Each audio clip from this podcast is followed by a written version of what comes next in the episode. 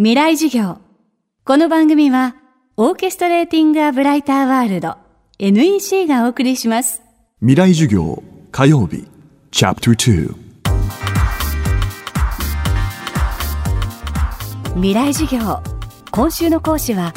NPO 法人テラルネッサンスの理事で創設者、鬼丸正也さんです。鬼丸さんは、大学在学中に NPO を設立。アジアやアフリカを中心に地雷除去や子ども兵の社会復帰などさまざまな社会活動を行っています。テラルネッサンスを立ち上げた直接のきっかけは大学4年生の時に訪れたカンボジアでの経験。長く続いた内戦で埋められた地雷が今も人々の暮らしを脅かしていることを鬼丸さんはその目で目撃しました。未来授業2時間目。テーマは戦争は過去ではなく未来の問題。例えば我々が活動しているカンボジアだけで申し上げるとこういろんなデータがあるので一概には言えないんですが今でも時代除去って機械化も進んでるんですが人やることが多いんですね。例えば大きな重機で時代除去していこう。でも僕が視察に行った時代源は竹やぶの中にあったから重機が入んない。ただ人で金属探知機を使って時代があるかどうかを確かめた方が確実だし、重機よりもコストが安いと。ただ、金属探知機ですから、これ時代探知機じゃないんですよね。すべての金属分に丁寧に反応する。だから、カンボジアの場合確か130回ほど金属探知機が鳴ると、1回時代が見つかるか見つからないかの確率。だからすべての時代をカンボジアで取り除くのに、あと大体600年ぐらいかかるって説もあります。というと皆さんにお分かりいただけると思うんですが、時代は、その過去、戦争してた過去の問題じゃなくて、今の問題であり、これからの問題でもある。だから取り組み続けなきゃいけないんだなっていうふうに僕らは感じてます。対人時代はだいたい真上から 5kg の重さがかかると、爆発を起こし、その火、熱、例えば爆風によって足が裂けてしまう。それも辛いですよね。でもクラスター爆弾の不発弾は、例えば本当にプロポンガスのような大きさの爆弾の中に200個ほど環状や玉状の爆弾が詰めてあって、これが真上から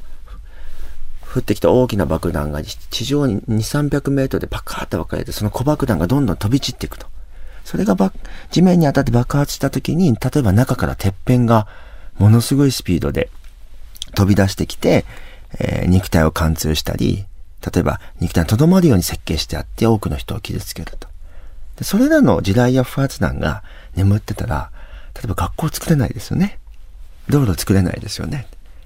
つまり地雷はある。不発弾があるっていうだけでその土地が活かせない。つまり発展にもつながらない。そういう人だけじゃなくてコミュニティ全体、地域全体にも、えー、負荷をかけるのがこういう地雷や不発弾の問題だと思います。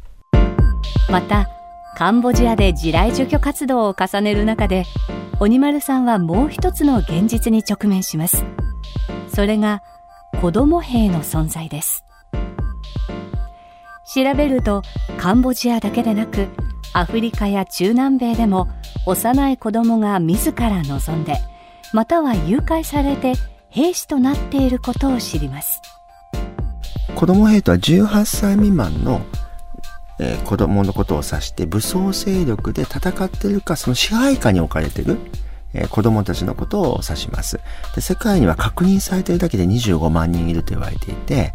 要はアフリカの中東部にたくさん子供兵が確認されてる。で僕らはウガンダコンゴ民主共和国そしてブルンジ共和国で子供時代に兵士だった人たちの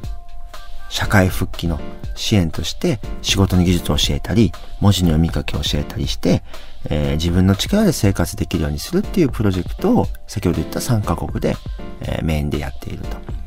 子供兵が何歳から存在するかというと、まあ、いろんな統計があるんですが、えー、ウガンダ北部の内戦の事例で申し上げると、だいたい5歳ぐらいから誘拐されて兵士になったり、他の国でも、例えば8歳、9歳で、これは貧しさのために自ら進んで兵士になったってパターンがあります。で、ウガンダ北部だけでも23年間の内戦で約3万6千から8千人の子供が誘拐されて兵士にされたと。で、子供って洗脳しやすいんですよ。麻薬とか、お酒とか、あと教育によって、すると、大人よりも優秀な言葉があるんですけど、殺人マシンになるんですよね。だってそれらのことして周りの大人が褒めてくれるじゃないですか。受け入れてくれると。だって誰かが褒められたいって気持ちは人間本能にありますから。そういう使い勝手がいい存在として子供は兵士として使われるって傾向が一つの流れなんだと我々は考えてます。で、元少女兵士の場合は強制的に結婚させられて子供とか抱えてますと。で学校にも行けなかったし、職業の訓練の機会もなかった。で、その方々が、やっぱ社会で生活できるには、いろんな支援が必要だし、その人たちがもし社会で生活ができないような状況が続くと、それは社会全体にとってマイナスだと思うんですね。例えば、これはある国の事例、ウガンダではなくてある国の事例ですけど、結局、元子供兵が脱走して帰ってきた。10代後半だったと思います。地域で受け入れられない。だって加害者だし。仕事の技術もない。どうするかと。他の武装勢力の民兵になってまた戦って給与を得てたって事例があると。戦争を、紛争を予防するっていう観点においても、元子供兵士たちを社会復帰してもらう、させるってことはとても重要なことなんだと思うんですよね。未来授業。今週は NPO 法人テラルネッサンス理事の鬼丸正也さん。今日のテーマは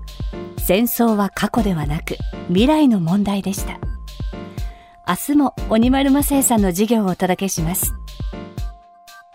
ここで未来授業学生コミュニケーター募集のお知らせです。